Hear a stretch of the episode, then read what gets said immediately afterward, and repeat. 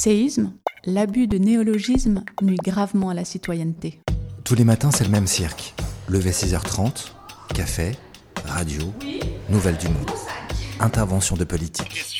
Et là, des dizaines de mots en isme. Il y a le communautarisme. Des mots qu'on ne comprend pas toujours. Il y a un islamisme radical. Est-ce une victoire du populisme Ou des mots qu'on ne comprend toujours pas. L'électoralisme, notamment sur la montée de l'islamisme et qui fait de l'électoralisme sur l'antisionisme.